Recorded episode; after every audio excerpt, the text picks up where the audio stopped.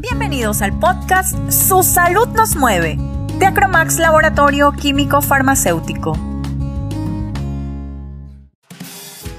Todos hemos sentido ansiedad o preocupación alguna vez en nuestra vida, especialmente cuando hemos tenido que enfrentar situaciones desconocidas o estresantes. ¿Hasta cuándo va a durar esta pandemia? Seguro es una pregunta que nos hemos realizado más de una vez, como tratando de obtener alguna certeza o querer tener el control de las situaciones externas. Y es que leía en un artículo que el combustible de la ansiedad es la intolerancia que tenemos a la incertidumbre. Soy la doctora Diana Goya y hoy quiero invitarte a que escuches este episodio que nos brinda la psicóloga clínica Soy la María Cedeño Briones, a quien tengo el gusto de conocer hace muchos años y le he pedido que comparta con nosotros el tema ansiedad en tiempos de pandemia. Este podcast llega a ti gracias al auspicio de Silmusil, la acetilcisteína de Acromax. Con Silmusil, suelta, libera y fluye.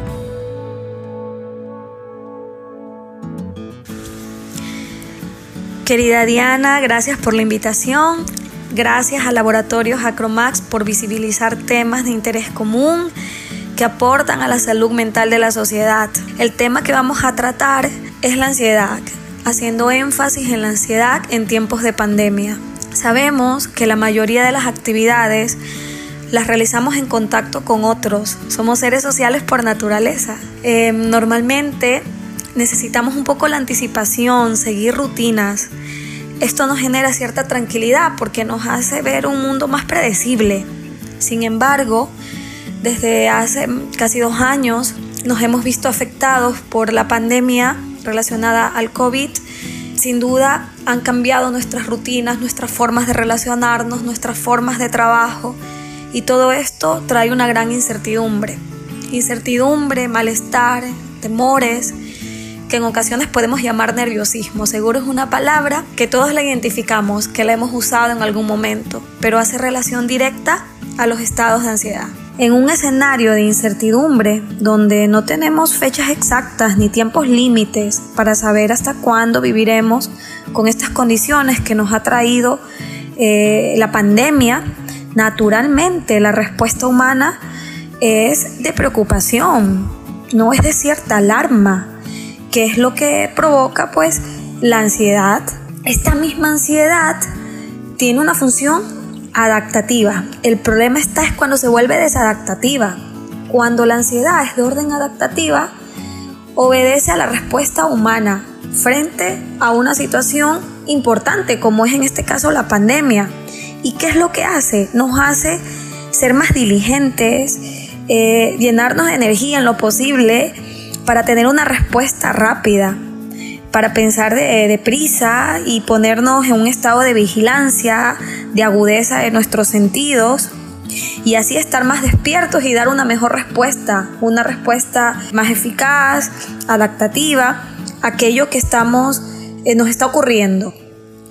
Por otro lado, cuando la ansiedad se presenta de forma desadaptativa en nuestras vidas, sí representa un problema, porque se presenta de forma disfuncional, tomando espacios que antes no tenía y haciéndose presente en situaciones, en circunstancias donde antes no aparecía. Y es así que nos podemos llenar de tensión, de miedo, de temores, de malestar, de preocupaciones y todo ello sin razón aparente, sin una razón justificable. Es así que la respuesta que tendríamos ante estos hechos amenazantes va a tener tres características. Es inadecuada, es desproporcionada y es ineficaz. Esto puede traer mucho sufrimiento al ser humano. Otra diferenciación importante respecto al tema de ansiedad es reconocerla como una reacción emocional, como un estado o como un rasgo. Y lo voy a explicar.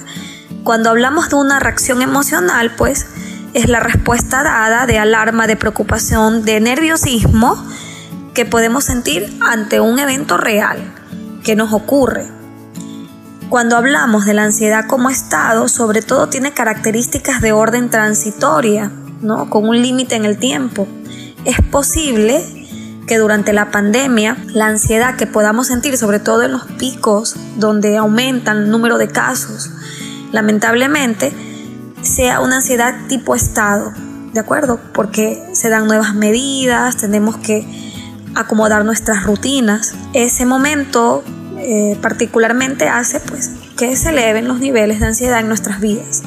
Por otro lado está la ansiedad como rasgo y se refiere al rasgo de personalidad que, bueno, que nos acompaña y que es una tendencia constante en nuestras vidas a reaccionar de forma ansiosa eh, a diferentes momentos, inclusive cuando no lo meritan. Es importante también reconocer las manifestaciones tanto físicas como psicológicas de la ansiedad. Psicológicamente, como hemos tratado, tiene que ver con, con el malestar, con la preocupación, con anticipar lo peor, pero además hay otras características relacionadas a las manifestaciones psicológicas, como la irritabilidad, la imposibilidad de relajarse, mucha tensión, llanto fácil, sensación de inquietud, dificultad para concentrarse, cambios de humor, pérdida de interés, inclusive dificultad para dormir porque interrumpimos nuestro sueño, tenemos un sueño insatisfecho, sentimos mucho cansancio al despertar.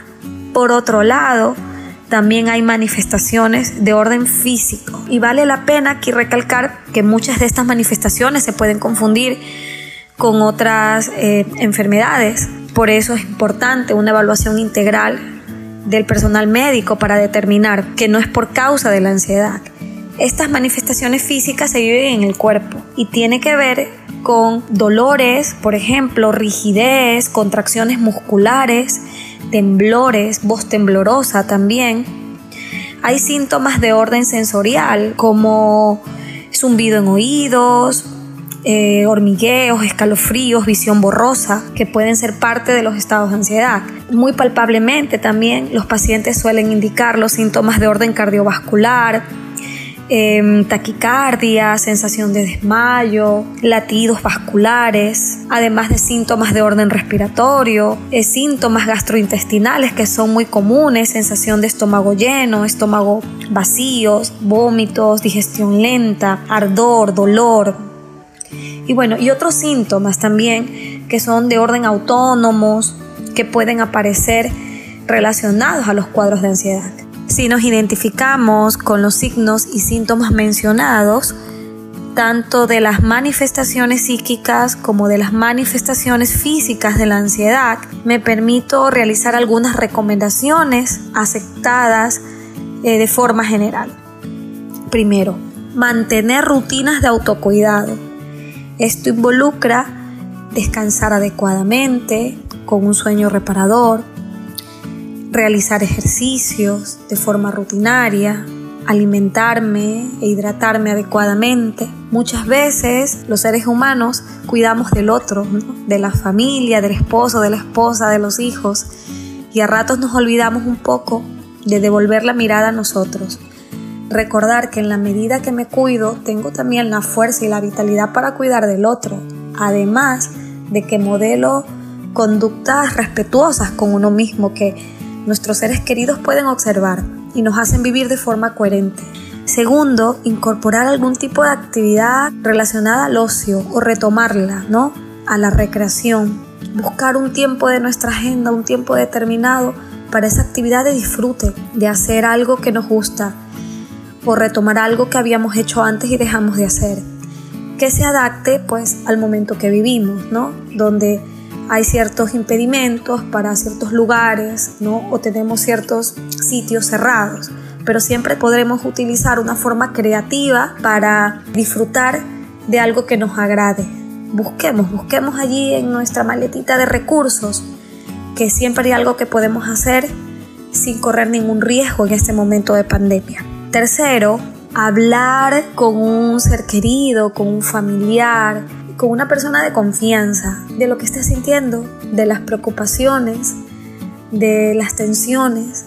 Seguramente va a sentirse escuchado, va a poder desahogar lo que siente. Además, de sentir esta universalidad donde más de una persona puede sentir lo mismo que usted manifiesta en relación a la tensión, a los cambios que estamos viviendo en este momento. Cuarto, no olvidar el sentido del humor. En ocasiones, reírnos, eh, buscar el lado gracioso de algunas cosas puede ayudar. Puede ayudar a manejar un momento de malestar, un momento de, de incertidumbre, un momento de tensión y a relajar la mente para poder tomar decisiones acertadas. Finalmente, una recomendación valiosa es centrarnos en el aquí y en el ahora. Sin duda, la mente humana constantemente pues nos lleva al pasado o al futuro y no nos permite aprovechar el presente. Esto no nos desliga de un pasado o de la responsabilidad de prever un futuro, por supuesto que no. Pero para vivir el día a día, para disfrutar de las pequeñas y de las grandes cosas necesito conectarme con el presente. Hay algunas técnicas muy valiosas que están difundidas por internet, pero me permito compartir una que tienen que ver con mantener la atención plena al momento. Cuando sentimos que nuestra mente divaga un poco y que se va por todos lados y que pierde cierto orden, podemos simplemente hacer una pausa. Le podemos llamar la pausa de la calma y permitirnos observar cómo nuestro cuerpo respira. Tomar plena conciencia de mi respiración por unos 4 o 5 minutos me ayudará a relajarme, a centrarme en lo que estoy haciendo y a continuar con mis actividades de una forma más eficaz, más comprometida, más tranquila. Ha sido un gusto participar, Diana. Te agradezco mucho la invitación. Les envío un cariñoso abrazo. Gracias a ti, Soy la María, por tu colaboración. Esperamos seguir compartiendo contigo muchos más temas de interés que sean de apoyo y contención para todos en este tiempo. Te envío un fuerte abrazo también. Finalmente, me gustaría compartir con ustedes un proverbio que me gusta mucho y que, como nos recomendaba Soy la María, refleja ese autocuidado que deberíamos ejercitar cada uno. El proverbio dice, sobre toda cosa guardada, guarda tu corazón, porque de él mana la vida. ¿Con qué cosas estamos alimentando hoy nuestro corazón? Tratemos cada día de vivir el presente, disfrutando de lo que tenemos y a quienes tenemos. Cultivemos también el agradecimiento por todo lo que hemos recibido e incluso por lo que aún no ha llegado. Disfrutemos cada oportunidad que tenemos de compartir con las personas que amamos pero estemos presentes no solamente con el cuerpo, sino también con nuestro corazón. Disfrutemos del aquí y el ahora, que es lo único seguro que tenemos. Recuerda que no estás solo, no estás sola. Si necesitas ayuda, pídela. A veces creemos que nuestros problemas nadie más podría entenderlos. Pero el buscar un amigo, una amiga, un familiar y contarle lo que sentimos, lo que nos pasa, podría darnos mucho alivio. Comparte esa pesada carga de la ansiedad y si aún así no te parece suficiente, busca ayuda profesional. A veces necesitamos que alguien desde una perspectiva diferente nos ayude a ver con objetividad y calma los problemas que estamos enfrentando. Concéntrate en tu presente y libérate de la ansiedad por el futuro Piensa que lo que debe ser será y sucederá naturalmente. Te envío un cálido abrazo. Aquí estaremos para acompañarte. Decidamos desde hoy vivir con mayor conciencia nuestro presente. Vivir un día a la vez. Nos encontraremos en el próximo episodio, si así Dios lo permite. Hasta pronto. Ha sido todo por el día de hoy, pero no nos vamos a ir sin antes agradecerte por escuchar nuestro podcast y recordarte que puedes seguirnos en nuestras redes sociales como Acromax Ecuador, en Facebook, Instagram, Twitter y YouTube, donde podrás encontrar muchos más temas de salud y bienestar. Nos vemos pronto con un nuevo episodio. Esto fue Su salud nos mueve.